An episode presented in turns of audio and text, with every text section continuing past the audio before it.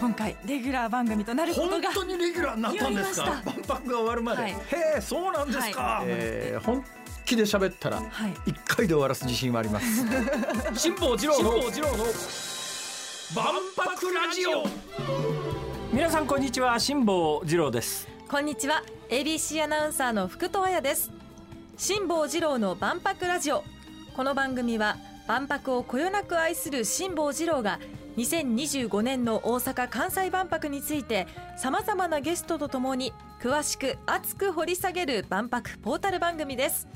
最新情報はもちろん今後の課題やワクワクする情報まで毎週ぜぜひひでお送りします。噂によると、はい。何か福戸さんから福戸さんから何かお知らせがあるというふうに聞きました。そうなんです。あの私この万博ラジオという万博に関するラジオを担当しておりますのでもっと私も万博のことを知りたい。そう思いましてへ万博につながるイベントに来週行ってきます。えはい。万博までまだ2年近くありますよ。1年半か、あのそのイベントというのがえ京都府京丹後市の単語万博という SDGs のイベントなんですが単語万博？はい。でこのイベント企画と運営をすべて市内の高校生たちがし行って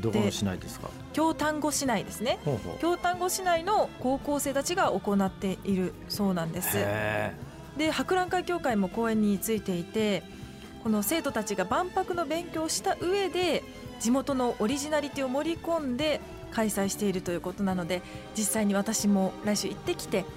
え体感したいなと一日だけですか？一定期間やるもんなんですか？28日1日だけええどんなことやるんですか？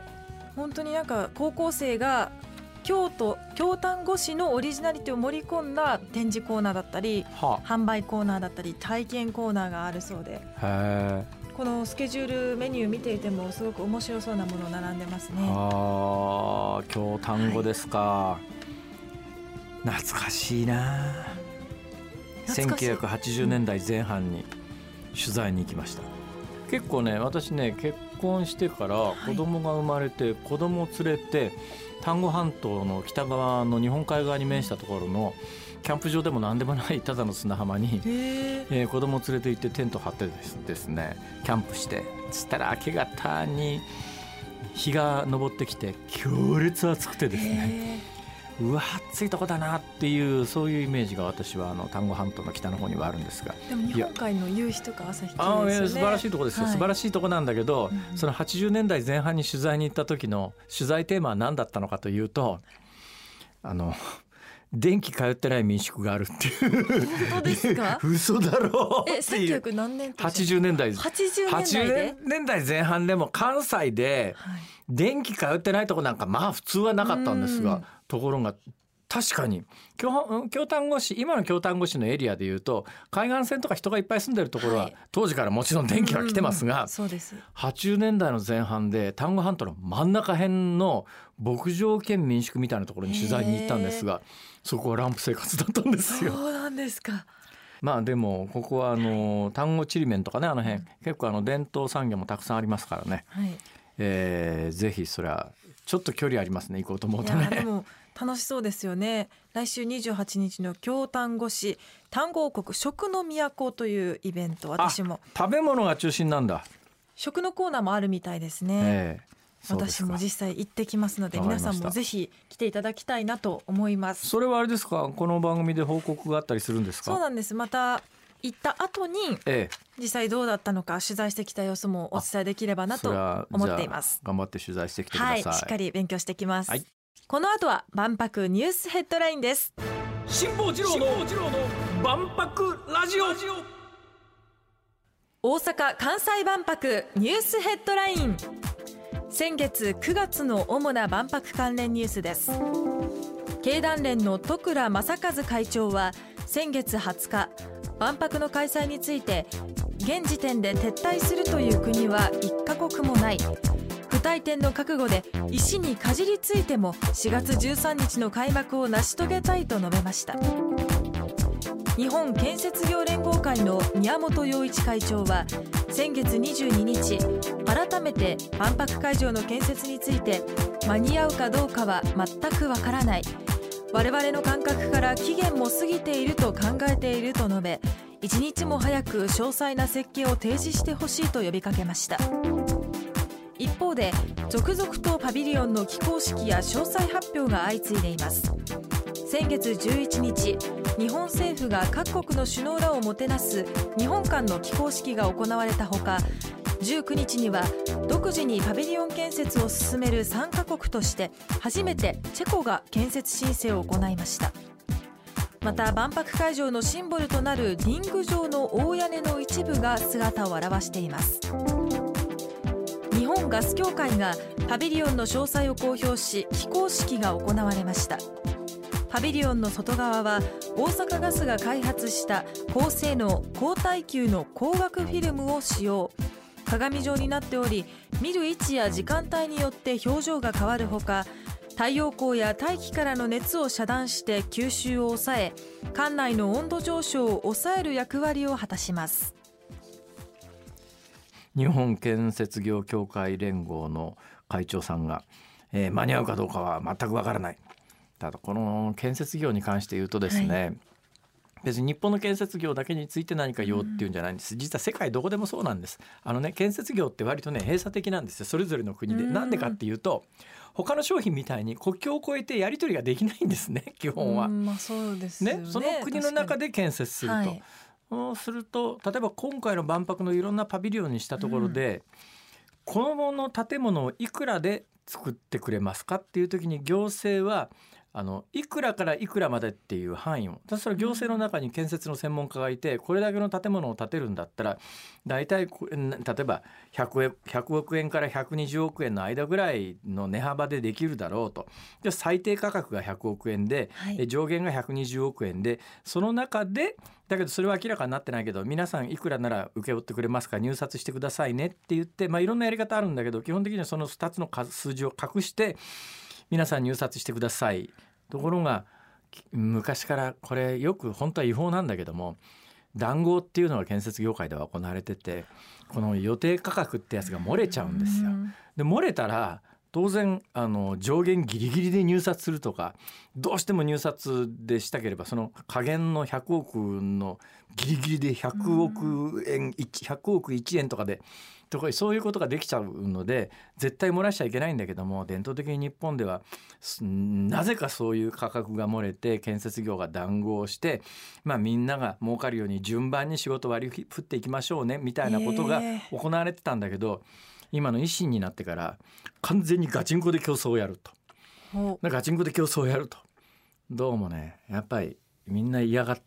てるところが業界はあって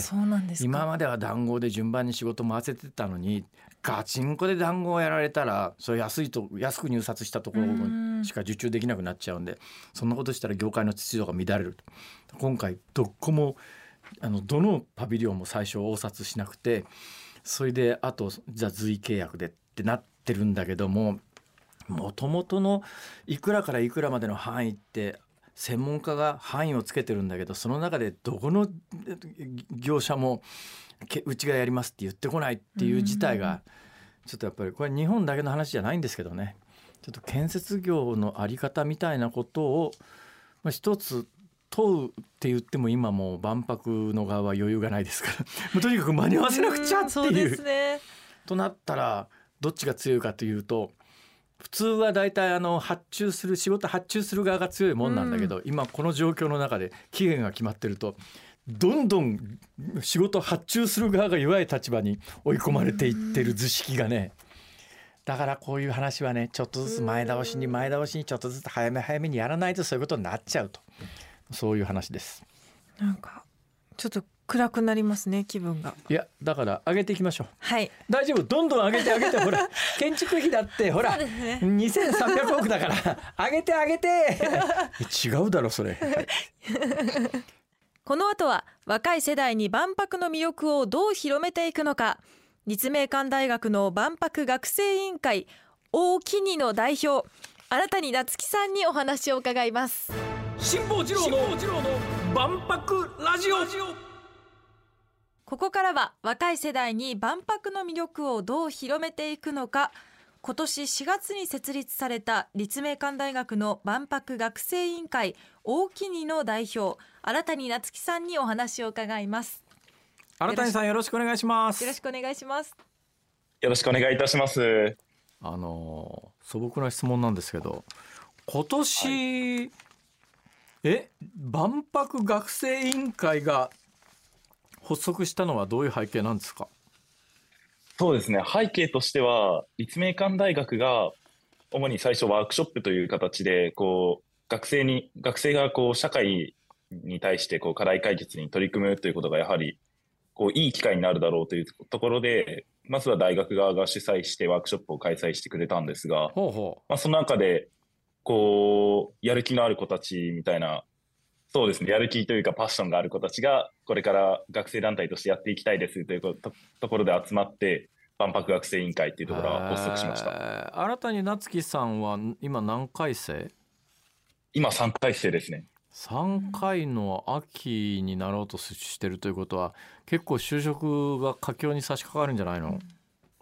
そうですね。今さ先ほど本当に直前ぐらいまで面接を受けて 本日参加させていただいてます。そうか今面接もオンラインでいける時代だからな。そうですね。いい時代になったなと思ってます。ああそうですか。でもそれ3回となると来年ぐらいまで就職決まるまで落ち着かないっちゃ落ち着かないよね。そうですね。落ち着かないといえば落ち着かないんですがでもやっぱ学生っていう期間の中でこれこの万博に取り組むことができるのって本当に短い期間だと思うのでこうハーフハーフというか